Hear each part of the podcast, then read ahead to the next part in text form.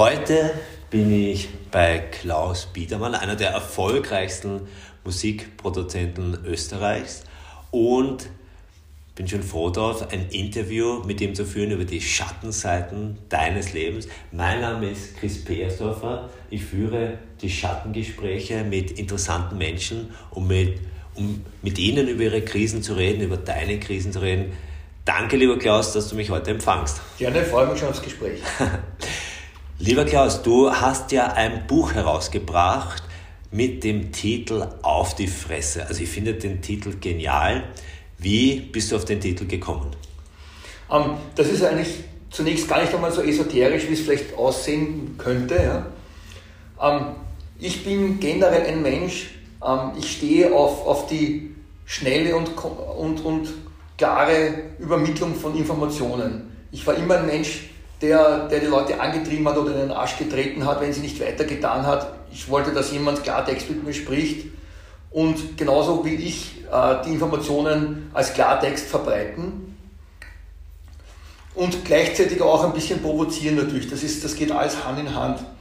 Ähm, dritter Aspekt ist der, dass auch die Informationen, hm, die in dem Buch verfasst sind, sehr direkt ausgesprochen werden. Weil ich habe ähm, aufgrund meiner ganzen Krisen und auch meiner Entwicklung, über das wir später noch reden werden, mich sehr, sehr viel mit, äh, mit klassischer Esoterik beschäftigt und auch sehr viele Bücher darüber gelesen. Und mich hat bei fast allen esoterischen Büchern eines wahnsinnig genervt, dass einfach so irrsinnig viel Blabla herumgeschwafelt wird dass du 300 Seiten lesen musst, dass dann vielleicht eine Information hängen bleibt. Ja? Und das hat mich fertig gemacht. Ja? Und, und genau das wollte ich verhindern. Ich wollte einfach mal ein Buch schreiben, wo wirklich es Schlag auf Schlag geht, so dem Leser sagen, okay, du hast Probleme, kein Problem, hier ist die Info, so setzt du es um und da ist die Lösung.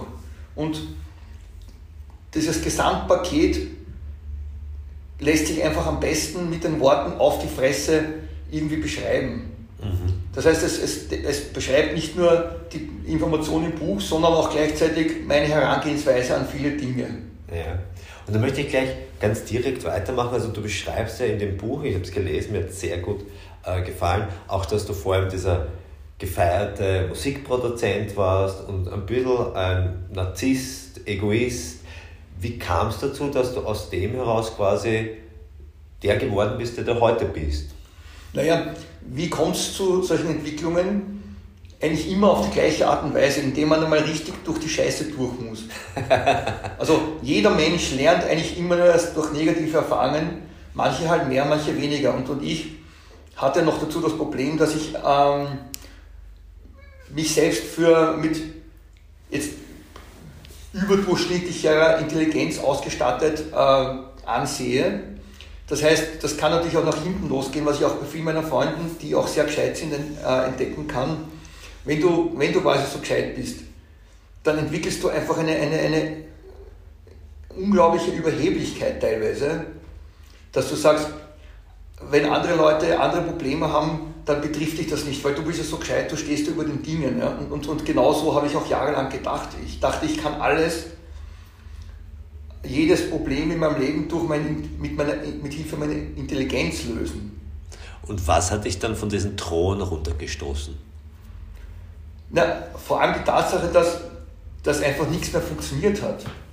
Ich, ähm, mich hat runtergestoßen, dass ich versucht habe, einen Weg zu gehen und den bis zum bitteren Ende durchzuziehen und, und zu lange zu überheblich war, um zu sehen, dass dieser Weg nicht funktioniert. Und, dass man nur im Leben etwas, äh, sich etwas ändert, wenn man sich selbst ändert. Aber was hat nicht mehr funktioniert? Naja, eigentlich, es hat gar nichts mehr funktioniert. Also ich bin irgendwann da gesessen ohne, ohne Job, weil man kann man sagen, weil das Musikbusiness ist ja so zwischen, zwischen 2005 und 2012 ja komplett den Bach runtergegangen. Da, da ist überhaupt nichts mehr gegangen. Da, da war auch kein Geld mehr zu verdienen. Das, ja. war, das war die Zeit, bevor Spotify gelauncht wurde. Mhm. Da war kein Geld mehr zu verdienen. Ja. Und auch die, auch die Weltstar-Artists haben Umsatzeinbußen von 80% und mehr gehabt. Also das war wirklich eine arge Zeit. Und ich habe irgendwie diese Entwicklung verschlafen, aus, wie gesagt, aus der eigenen Präpotenz heraus, mich nicht zu entwickeln zu müssen, weil ich dachte, ich, ich weiß eh alles, ich kann alles, ja, ich bin der Superstar und ich brauche mich nicht entwickeln. Und was war es dann, wo hat sich dein Gedankenansatz verändert von ich brauche mich nicht entwickeln, ich muss einfach diesen alten Weg weitergehen und muss mehr von dem Alten machen, noch größer, noch mehr erzählen und, und Leute beeinflussen. Was, was war genau? Gibt es da einen speziellen Moment, wo du sagst, da hat es Schnapp gemacht, da ist mir klar geworden, ich brauche was anderes? Ähm, naja, den Moment gibt es natürlich. ähm, aber lustigerweise war, war ich sogar, war das nicht einmal ein Moment, wo ich selbst zu mir gesagt habe, ah, jetzt habe ich es kapiert, sondern ich habe es auf die ganz harte Tour erfahren müssen, indem mir das von außen zugetragen wurde. Und, und das ist passiert, indem ich die Rita kennengelernt habe. Und, und die Rita hat mich einfach so lange gepiesackt und so lange durch den Kakao gezogen, bis ich es kapiert habe. Mhm. Also ich weiß gar nicht, ob ich selbst in der Lage gewesen wäre, aus eigenem Antrieb irgendwann einmal die Notbremse zu ziehen. Das heißt, da, da habe ich wieder das Glück gehabt, dass das Schicksal oder das Universum gesagt hat, okay, jetzt haben wir den Trottel lang genug da uns angeschaut, jetzt, jetzt tun wir was. Ja. Und was hat sie da so gesagt zu dir, was du sagst, das hast du von außen gebraucht, damit du es verstanden hast, damit du was geändert hast? Nein, das waren jetzt keine einzelnen Worte, sondern es war einfach ihre, ihre Art, mit Entwicklung umzugehen und mit, äh, mit Fortschritt umzugehen. Sie, äh, weil ich war so gefangen in, in, meinem, in meinen Paradigmen, in, in meinem Mindset, obwohl ich ja lustigerweise mich ja intensiv mit Esoterik beschäftigt habe, aber, aber all diese esoterische Literatur, die hat eigentlich nichts gebracht, gar nichts. Ja, das war nur irgendwie, ja, sei ein Krieger des Lichts und, und, und lauter so bla bla, ja, wo, wo, da wäre ich Acker eigentlich mittlerweile, wenn ich, wenn ich darüber nachdenke. Mhm. Aber es ist keiner dieser Autoren oder keiner dieser Coaches, so sehr ich einen Paulo Coelho schätze und alle, ja, ist, keiner ist gekommen und hat gesagt, so, jetzt, jetzt reicht es einmal, wenn du Problem A hast, dann mach B und dann passiert C. Ja? Mhm. Und äh, deswegen musste ich auf, über andere Formen irgendwie diese Entwicklung machen. Und, und, und, und die beste Möglichkeit, sowas zu bewerkstelligen, ist, indem man mit einem Menschen interagiert, der das vorlebt, was man eigentlich selbst machen soll oder machen will. Ja? Und uns hier von Anfang an in unserer Beziehung, in unserer Bekanntschaft genau das vorgelebt. Das heißt, es ist irgendein neues Thema irgendwo entstanden. Ähm, und sie hat sich sofort reingestürzt und wollte unbedingt wissen, wie kann mir diese Problemstellung, dieses Thema selbst ähm, äh, was, was geben und selbst mich in die Entwicklung treiben. Ja? Das heißt, ich hatte einen Menschen an der Seite, der rund um die Uhr an seiner eigenen Entwicklung gearbeitet hat. Und das zieht einen irgendwann einmal mit. Noch dazu, wenn du äh, in einer Liebesbeziehung, wenn sich ein Partner entwickelt und der andere nicht, dann gibt es ja zwei Möglichkeiten. Entweder man muss die Beziehung wieder trennen, also sprich der, der Partner, der sich entwickelt, muss den anderen stehen lassen, oder der andere zieht mit irgendwann mal. Ja. Und es war ein, äh, durchaus ein schmerzhafter Prozess, aber ich bin irgendwann mitgezogen. Wie lange hat sich dieser Prozess gezogen, würdest du sagen? Ähm, na, drei Jahre sicher. Aha. Vielleicht, also sagen wir mal so, nach drei Jahren Schmerz kam, kam dann immer der Punkt, wo, wo ich dann halbwegs kapiert habe, dass ich auch in dieser, im selben Amount in diese Entwicklung gehen muss. Und das war aber jetzt schon vor zwei Jahren oder vor zweieinhalb Jahren. Das heißt, so gesehen dauert es jetzt schon fünf oder sechs Jahre, aber ich würde mal sagen, zwei, drei Jahre war der Prozess, bis mir ein Licht aufgegangen ist. Wenn du jetzt dein altes Ich treffen würdest, also wo du am Höhepunkt deines Erfolges warst, was würdest du ihm sagen? Oder glaubst du, da könnte man eh nichts sagen, das müsste die Rita machen? Na, ich, ich wüsste ziemlich genau, was ich meinem alten Ich sagen könnte, weil auch anhand der Infos, die, die ich in das erste Buch hineingepackt habe, ähm, gebe ich ja recht klare Anleitungen, ähm, was ein Mensch tun kann, um sich ständig zu entwickeln und auch in dieser Entwicklung erfolgreich zu sein. Das sind einfach recht simple Gesetze des Universums, die kein Hokuspokus sind, sondern die eigentlich jeder im Alltag ganz leicht nachvollziehen und, und re, äh, rekonstruieren kann und nachleben kann. Und ich denke, wenn man nur diese Grundbasis der, Gesetze des Universums halbwegs verfolgt, dann kann man gar nicht mehr so tief sinken, wie es mir passiert ist. Ja?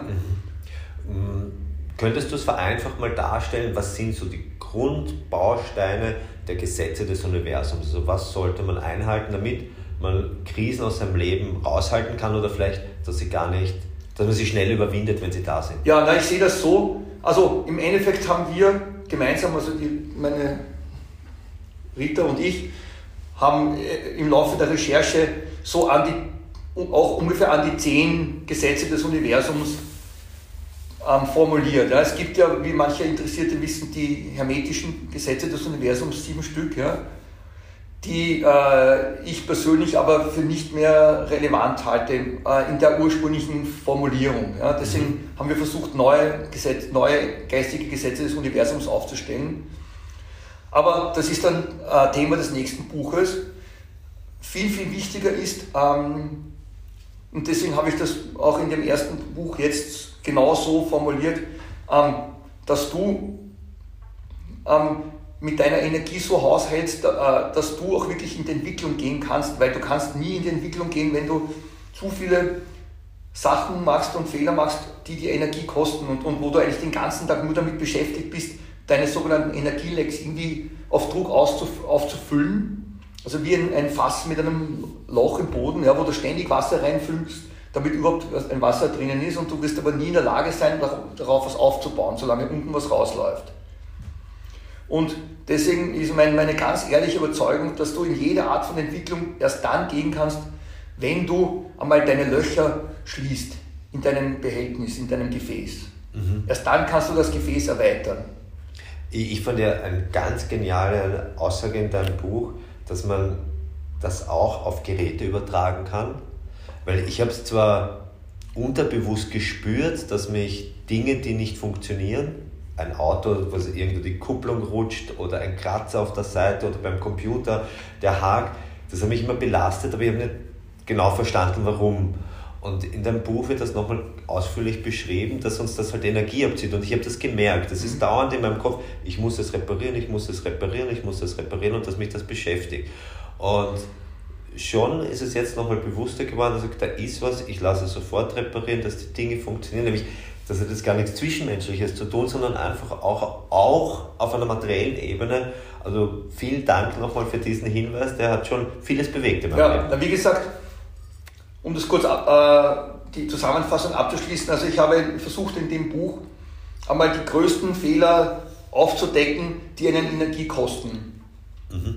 Und wenn, wenn du, wie du mich vorher gefragt hast, wenn du mich fragst, ähm, was ich meinem damaligen Ich von vor 20 Jahren raten würde, wenn ich zurückgehen könnte in der Zeit, wenn ich nur einen einzigen, wenn ich meinem damaligen Ich nur einen einzigen Rat geben dürfte, wäre das, ähm, mein persönliches Umfeld radikal zu überdenken oder auszutauschen. Mhm. Weil damals war das sicher mein größtes Energieleck, mein Umfeld.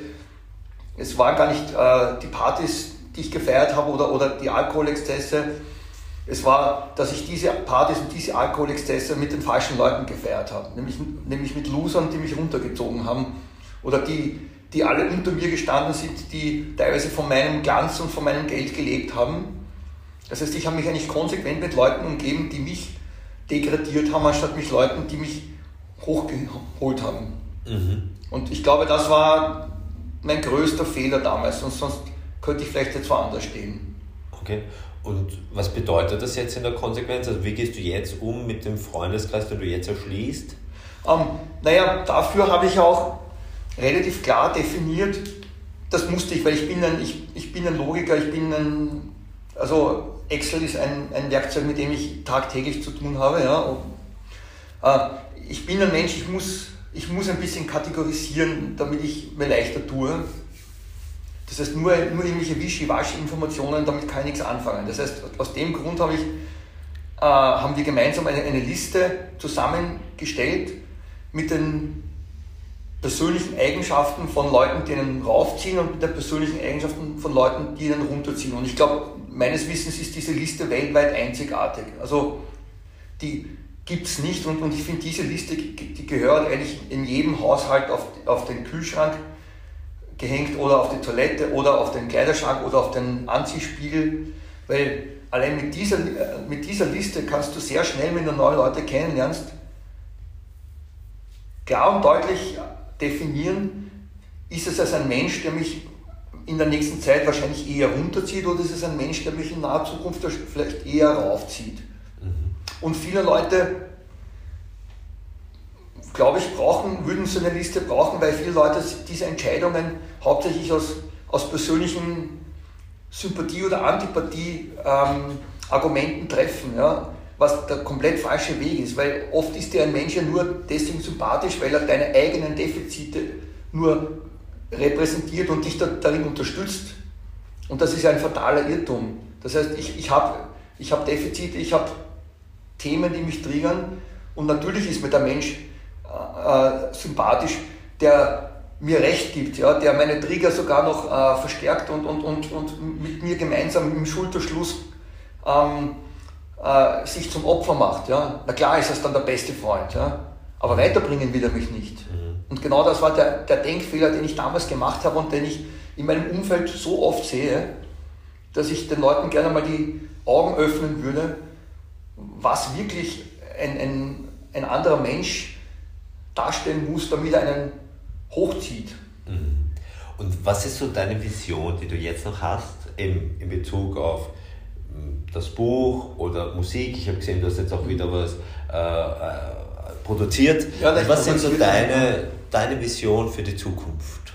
Also meine Vision für die Zukunft ist, ähm, wie gesagt, ich war ja immer schon ein leidenschaftlicher Musiker und Musikproduzent und, und Disc-Jockey und habe ja die letzten Jahre das komplett vernachlässigt, eben weil, wie, wie vorher erwähnt, die Musik, äh, das Musikbusiness ja komplett brachgelegen ist. Ja jetzt geht es wieder und jetzt habe ich auch wieder die Freude am Musikmachen entdeckt.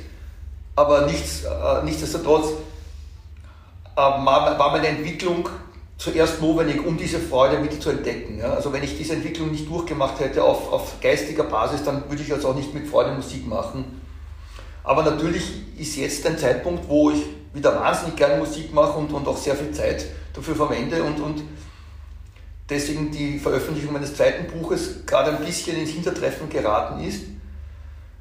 Aber ich denke, das ist auch nur eine Phase. Ich glaube, wenn mir ist es wichtig, dass ich mich wieder auf allen Lebenssäulen ähm, stabilisiere und auf eine vernünftige Basis stelle. Das heißt, wenn, wenn ich sage, okay, mein, mein Musikbusiness-Zweig in meinem Leben ist es wieder stabil und, und, und mein Beziehungs, meine Beziehungssäule und, und, und und also einige andere halt.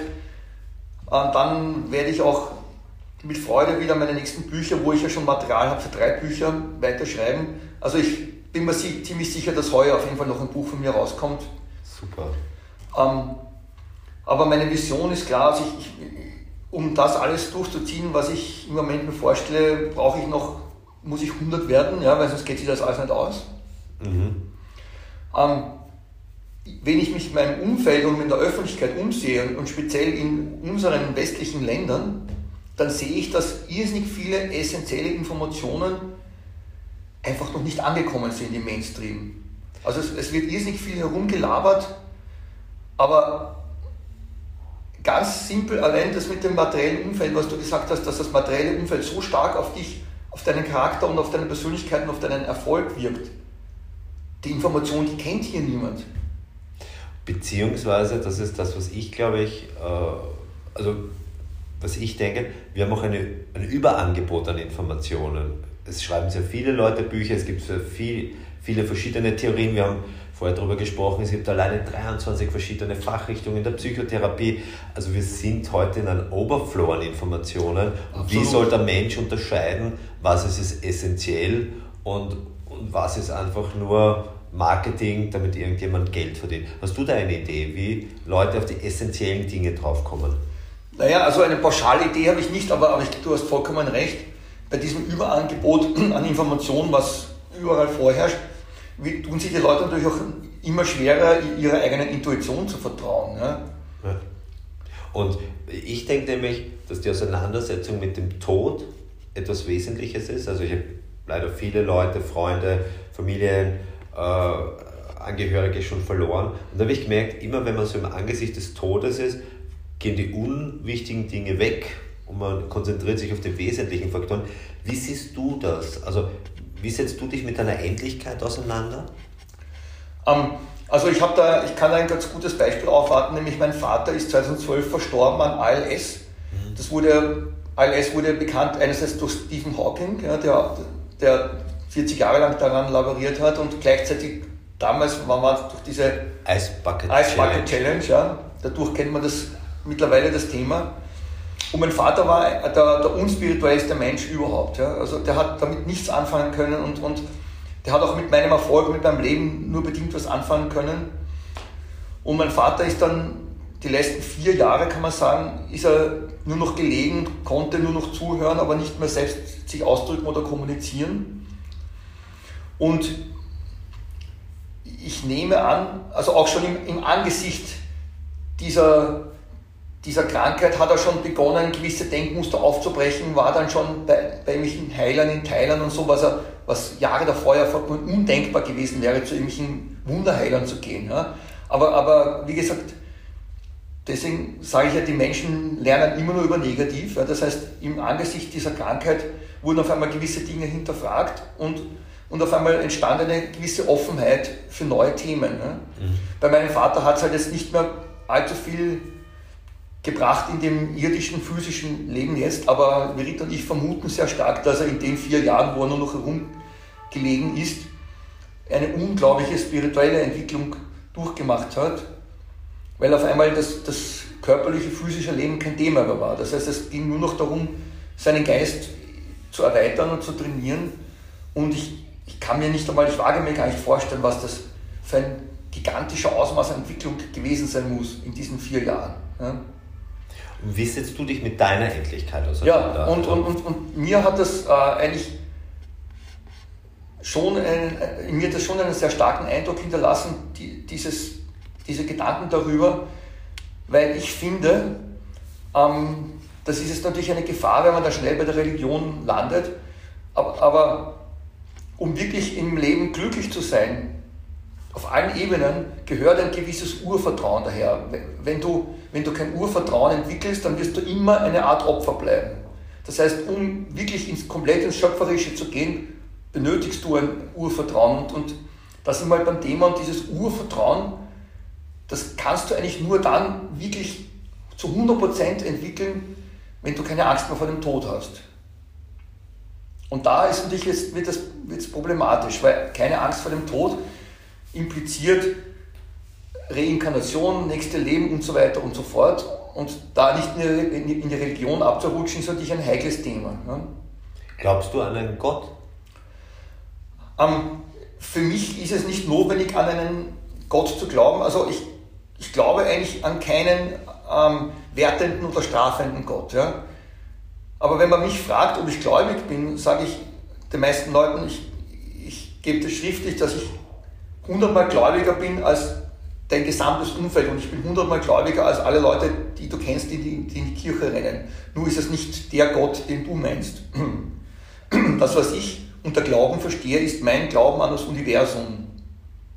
Dass das Universum gewissen Regeln und Gesetzmäßigkeiten unterworfen ist. Und wenn ich an, wenn ich an diese Gesetzmäßigkeiten glaube, dann kann ich auch was bewirken und bin automatisch kein Opfer mehr. Das heißt, ähm, die Menschen, die sich landläufig in irgendeiner Religion unterordnen, das sind, die sind für mich Opfer, weil das sind Menschen, die sind abhängig davon, ob ihr, ob ihr Gott jetzt gerade ihnen wohlgesonnen ist oder nicht wohlgesonnen ist. Und das ist es meiner Meinung nach gelinde gesagt Blödsinn, ja, weil ähm, ein Gott so mächtiger sein mag, ja, wird sich erstens nicht genau jetzt für dich interessieren, ob du jetzt dieses oder jenes gemacht hast. Und zweitens mal lässt sich auch dadurch ja nicht rekonstruieren oder, oder, oder argumentieren, wieso ein Gott, ein gütiger Gott schneller mal irgendwie mit einer Naturkatastrophe schneller mal 20 Millionen Leute killt. Ja? Oder wieso ein Gott die ganze Menschheit ausrottet und nur um dann ein paar jeder Gattung auf einer Ache irgendwo mitzunehmen. Das heißt, dieser Gott, wie man ihn immer nennen will, hat ja anscheinend irgendein Denkmuster, das wir nicht verstehen. Aber dieses Denkmuster ist offensichtlich gewissen Gesetzmäßigkeiten und gewisser Logik ähm, empfunden, nachempfunden, die wir nicht verstehen. Und gibt es schon, wenn wir jetzt wieder bei den Gesetzmäßigkeiten sind, äh, einen Titel für das Buch, das dann das zweite Buch ist, das rauskommen wird? Ähm, das ist ein, ein Arbeitstitel, aber, aber da will ich eben genau auf das eingehen und will eine quasi Enzyklopädie schaffen der aktuellen geistigen Gesetze und, und ich würde das Buch derzeit nennen, also die geistigen Gesetze des 21. Jahrhunderts. Aber ich würde gerne auch noch irgendwie den Titel oder auf die Fresse noch irgendwie noch rein implementieren, sodass das vielleicht eine, eine auf die Fresse Serie wird oder so. Ähm, weil, weil, mir, ich, weil ich stehe einfach so auf den Titel. Mir ist zwar auch bewusst, dass es Leute gibt, die sich dadurch total abgestoßen fühlen, aber dann, darauf kann ich keine Rücksicht nehmen, weil die Gesetze des Universums sind für mich unumstößlich und du hast meiner Meinung nach nur zwei Möglichkeiten. Entweder du akzeptierst sie und, und richtest dich danach und wirst glücklich, oder du weigerst dich, diese Gesetze zu akzeptieren und, und bleibst dein Leben lang ein Opfer, weil du nie weißt, was als nächstes passieren wird. Und ich denke, wenn du die Gesetze des Universums auch nur ungefähr verstehst oder versuchst zu verstehen, dann kannst du schon sehr, sehr viele negative Ereignisse in deinem Leben von vornherein ausschließen, weil du, weil du nicht mehr so viel negativ brauchst, um dich zu entwickeln. Weil du, weil du schon weißt, okay, wenn ich A mache, passiert B und wenn ich B mache, passiert C. Und wenn du das vorher schon weißt, dann hast du ganz andere Zugänge zu deiner Zukunft und, und, und, und hast automatisch weniger Angst, weil du weißt, du kannst eingreifen. Mhm. Und das ist das, was ich irrsinnig gerne den Leuten mitgeben möchte. Und das, das, das kann auch nur, wenn es nur ein Millimeter ist. Jeder, der auch nur einen Millimeter mehr versteht, als er vorher versteht, wird davon profitieren können. Und das ist eigentlich meine Vision. Super, Klaus. Dann herzlichen Dank für dieses Interview und auch danke für alle weiteren Bücher, die du schreiben wirst. Ja, ich danke dir für das Gespräch und es ehrt mich natürlich auch. Ja.